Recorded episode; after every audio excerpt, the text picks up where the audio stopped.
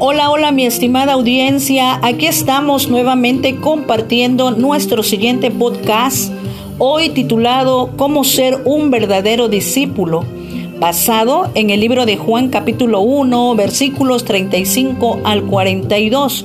Después de que Juan tuviera el encuentro con Jesús y les declarara, este es el Cordero de Dios que quita el pecado del mundo, Juan el apóstol nos narra otro suceso de otro día, narración que nos facilita descubrir cómo ser un verdadero discípulo de Cristo. Así es que bueno, primeramente vamos a describir qué es un discípulo. Discípulo significa el que aprende y sigue al maestro. En el sentido cristiano existe una gran diferencia entre ser alumno y ser discípulo.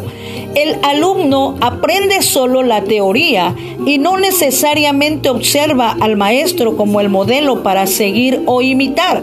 En cambio, el discípulo de Jesucristo aprende del Maestro no solamente de sus enseñanzas, sino además de su ejemplo de vida, procurando seguirle hasta conseguir ser como Él. Este es precisamente el concepto bíblico de aprendizaje o discipulado cristiano. Y esta fue la indicación del apóstol Pedro para todos los cristianos acerca de Jesús el Maestro, dice Primera de Pedro 2:21, dejándonos ejemplo para que sigáis sus pisadas. Entonces, Jesucristo es nuestro Maestro, Él nos ha dejado el ejemplo y solo hay que seguir sus pisadas. Entonces, lo primero que debemos de saber es que los verdaderos discípulos son aquellos que su enfoque está principalmente en el Señor Jesucristo. Juan el Bautista no tenía otro tema, otro mensaje tan importante como este, hablar de Jesús como el Cordero de Dios que quita el pecado del mundo. ¿Por qué? Porque ahí estaba su enfoque, porque ese era su propósito, porque para eso le había llamado Dios. Y entonces podemos analizar a través de estos versículos 35 y 36 que el enfoque de un verdadero discípulo está principalmente en Jesús. Dice el versículo 35 y 36, el siguiente día otra vez estaba Juan y dos, dos de sus discípulos y mirando a Jesús que andaba por allí dijo, he aquí el Cordero de Dios Así es que, mi amado amigo, mi amada hermana, hermano que nos escuchas a través de este audio, queremos decirte que es necesario aprender, es necesario crecer, es necesario imitar a Jesús. El mismo Jesús dijo en Mateo 11, 29, aprended de mí, que soy manso y humilde de corazón, y hallaréis descanso para vuestras almas. Y el apóstol Pedro, bueno, él sigue recomendándonos crecer en la gracia y en él el conocimiento de Dios. Segunda de Pedro 3, versículo 18. Algo más que debemos de saber es que los verdaderos discípulos siguen a su maestro. Dice el versículo 37 le oyeron hablar los dos discípulos y siguieron a Jesús. Estos dos que acababan de estar con Juan ahora estaban siguiendo a Jesús. ¿Qué significa seguir al Maestro? Significa, Jesús dijo en una ocasión en Juan capítulo 10, versículo 27, mis ovejas oyen mi, mi voz y yo las conozco y me siguen. Entonces seguir al Maestro también significa oír, saber oír la voz del Señor Jesucristo, saber oír cuando Dios nos está hablando, saber discernir cuando Dios me está hablando. Para esto tenemos que tener un corazón sensible. Dice Hebreos capítulo 4, versículo 7, si hoy oyes la voz de Dios, no endurezcas tu corazón. ¿Por qué? Porque seguir a Cristo es desear escuchar su voz. Entonces para ello necesitamos un corazón sensible. Dios nos habla de diferentes formas, de diferentes maneras. A José le dio sueños. Moisés vio una zarza ardiente que no se consumía. Pablo vio una luz cegadora.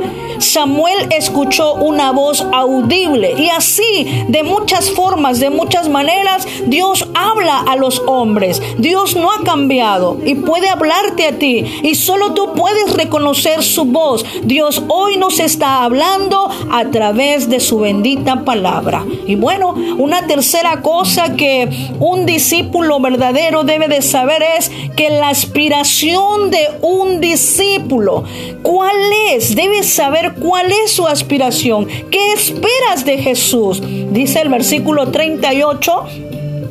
Y volviéndose Jesús y viendo que le seguían, les dijo, ¿qué buscáis? Ellos le dijeron, rabí, que traducido es maestro, ¿dónde moras? Aquí encontramos a Jesús mirando quizás hacia atrás para ver a aquellos dos que le seguían. Y lo primero que les pregunta es, ¿qué buscáis? En pocas palabras, ¿qué les motiva a seguirme? ¿Qué aspiración tienes tú como discípulo de Cristo, como seguidor de Cristo? Es decir, ¿qué esperas del maestro? Ellos le dijeron rabí, que traducido es maestro, ¿dónde moras? Esta frase, ¿dónde moras? Esa pregunta era una pregunta para para querer conocer dónde vivía, dónde estaba Jesús, qué hacía Jesús. Jesús para ellos. ¿Dónde habitaba?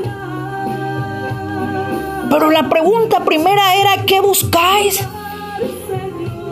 A lo mejor muchos tenían para buscar a Jesús o seguir a Jesús el deseo de un milagro, otros quizás para obtener un liderazgo, otros a lo mejor algún reconocimiento, otros obtener ser prosperados. ¿Cuál sería la aspiración o la motivación de estos discípulos verdaderamente. ¿Dónde moras? Ellos al parecer no tenían deseos de otra cosa, sino de amistarse más con Jesús, de conocerlo más de cerca. Y 24 horas les bastó para poder seguir adelante, para seguir a Jesucristo. Aunque Jesús sabía la intención de ellos, pero yo creo que al Señor Jesús le gustaba saber esa respuesta sincera de aquellos que realmente le seguían con un corazón sincero. Pues dice Juan capítulo 2, 25, y no tenía necesidad de que nadie le diera, le diera testimonio del hombre, pues él sabía lo que había en el hombre. O sea, Jesús realmente los conocía.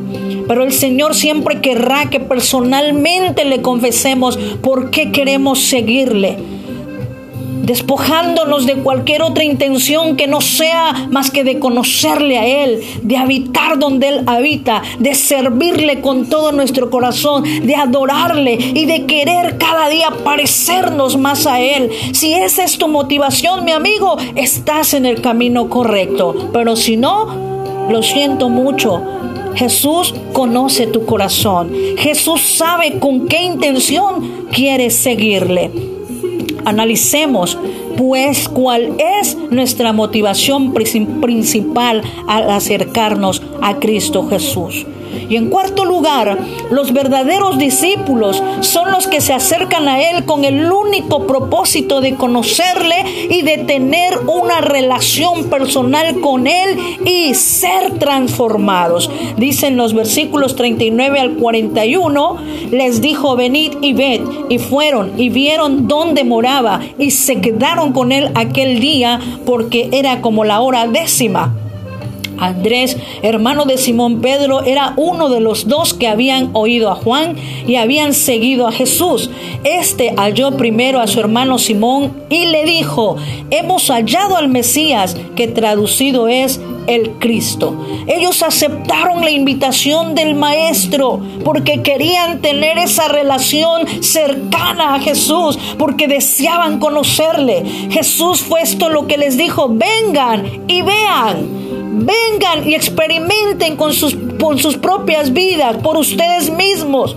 Y ellos fueron y vieron, dice claramente, dónde moraba. Y cuando vieron dónde moraba, ellos decidieron quedarse. Y se quedaron. Y entonces dice que Andrés era hermano de Simón Pedro, uno de los dos que habían oído a Juan y habían seguido a, Jesús. Y esa relación entre Jesús y ellos les llevó a conocerse más y a desear llevarle más seguidores a Cristo Jesús. Andrés, su hermano, dice, este halló primero a su hermano Simón y le dijo, hemos hallado al Mesías, que traducido es el Cristo. ¿Dónde estaba Jesús? Ellos ya acababan de aceptar la invitación del maestro. Pero la pregunta es, ¿a dónde le gustaba al Señor Jesús estar? ¿A dónde moraba? ¿Qué hacía donde moraba? La Biblia nos enseña acerca de del Señor Jesucristo que desde la edad de 12 años dice en una ocasión que se perdió. Esto está en Lucas capítulo 2, 2 46 al 49. Dice, y aconteció que tres días después le hallaron en el templo, sentado en medio de los doctores de la ley, oyéndoles y preguntándoles. Y todos los que le oían se maravillaban de su inteligencia y de sus respuestas. Cuando le vieron, se sorprendieron y le dijo a su madre, Hijo, ¿por qué nos has hecho así? He aquí tu padre y yo te hemos buscado con angustia. Entonces él les dijo, ¿por qué me buscabais? ¿No sabías que en los negocios de mi padre me es necesario estar? Allí es donde está Jesús, en los negocios de su padre. Y los discípulos verdaderos, genuinos, que quieren seguir a Jesús, es allí donde deben de estar, en los negocios del Padre Celestial, en las cosas que a Dios agradan, en las cosas que sabemos que son beneficio eterno en nuestras vidas. Jesús se quedó con ellos o ellos se quedaron con él donde él habitaba y moraron con Jesús todo ese día, que yo creo fue un día suficiente para conocerlo. Pero saben, la Biblia dice, ¿dónde habita Dios ahora? Dice el Salmo 51, 17, los sacrificios de Dios son el espíritu quebrantado, al corazón contrito y humillado no despreciarás tú, oh Dios. ¿Por qué? Porque allí habita Dios con el humilde y con el quebrantado de espíritu. Donde habita Dios? Isaías 57, 15 dice, porque así dijo el alto y sublime, el que habita la eternidad y cuyo nombre es el santo. Yo habito en la altura y la santidad y con el quebrantado y humilde de espíritu para hacer vivir el espíritu de los humildes y para vivificar el corazón de los quebrantados. Allí habita Dios en un un corazón sincero, en un corazón humilde, en aquel que está queriendo santificar su vida en el Señor, vivir el espíritu de los humildes. Así es que aquellos discípulos, aquellos primeros discípulos, decidieron quedarse con Él después de analizar cuáles eran sus aspiraciones, cuál era la motivación para seguir a Jesucristo. Ellos deciden empezar una relación con Él y se quedan con Él. Y ahí empezaron una vez más a conocer al Señor Jesucristo más de cerca. Relación que los llevó para que vieran, para que creyeran y decidieran seguirle. Andrés llevó a Pedro, le habló y lo llevó a Jesucristo. Y por último, encontramos también que el verdadero discípulo, en un verdadero discípulo debe notarse un cambio radical. Porque esto es lo que hace Jesús, cambiarnos, transformarnos, cuando le buscamos sinceramente. Dice el versículo 42, y le trajo a Jesús. Y mirándole Jesús dijo, tú eres Simón, hijo de Jonás, tú serás llamado Cefas, que quiere decir Pedro. Hubo un cambio de nombre que al parecer era simbólicamente un cambio radical en el apóstol Pedro. Primera de Juan 2, versículo 6 dice, el que dice que permanece en él debe andar como él anduvo. Jesús dice en Juan 8:32, si vosotros permaneciereis en mi palabra, seréis verdaderamente mis discípulos. Así es que cada uno de nosotros debe de verse realmente ese cambio radical que Jesús produce en nuestras vidas le trajeron a Jesús, a Pedro. Y Pedro comenzó a andar como Dios manda. Y Pedro comenzó a permanecer en la palabra del Señor. Y verdaderamente su vida fue transformada de un hombre quizás de carácter fuerte a un hombre que logró llegar a la templanza que Dios quería que tuviera. Así es que no es fácil, mi querido amigo, mi querida amiga que nos escucha ser un verdadero discípulo, pero tampoco es imposible. A través de estos versículos hemos visto cómo es ser un verdadero discípulo. Así es que mi amado amigo, mi amada, mi amiga que me escuchas, es una gran bendición seguir a Cristo Jesús. Es una gran bendición haber creído en Cristo Jesús como el Hijo de Dios o como el Cordero de Dios que quita el pecado del mundo. Pero más aún creer que Él es Dios y Padre Celestial, quien desde los cielos nos ve, nos conoce y sabe cuál es nuestra intención al seguirle. Oremos a Dios que nuestras motivaciones sean las correctas al seguir a Jesucristo. Dios nos haga seguir el ejemplo de sus discípulos para que otros más le conozcan sin acepción alguna, escépticos y no escépticos. Oremos a Dios en esta hora en el nombre de Jesús.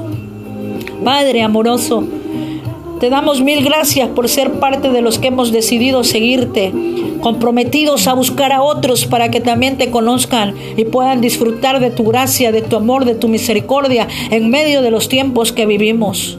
Hoy, Señor Jesús, una vez más te pedimos, uses nuestras vidas para tu gloria. No nos podemos quedar callados. Estamos muy agradecidos por nuestra salvación, Señor Jesús. Y te damos gracias, muchas gracias, Señor Jesús. Y aquí están nuestras vidas, Padre. Ayúdanos a ser verdaderos discípulos genuinos discípulos tuyos, Señor Jesús, que nuestras vidas sean transformadas para honra y para gloria de tu nombre y que permanezcamos firmes hasta el día, Señor, de tu venida. Todo te lo pedimos en el nombre de Jesús y te damos muchas gracias. Amén y amén. Mi estimada audiencia, Dios les bendiga y guarde. Mil gracias por hacer un tiempo y escucharnos. Recuerden que les seguimos esperando en nuestras plataformas de Anchor FM y YouTube, en YouTube. Y también queremos invitarles a nuestra reunión virtual de todos los domingos de 10 a 12 de la mañana, donde compartimos nuestros estudios bíblicos de manera más profunda, estudios que llenan y satisfacen el alma. Permítenos estar al pendiente de ti solo llámanos o escríbenos al 922 138 9161. Repito, 922-138-9161, donde con gusto te atenderemos. Hasta la próxima y reciban un caluroso abrazo a la distancia. Sinceramente, tu amiga Mirna.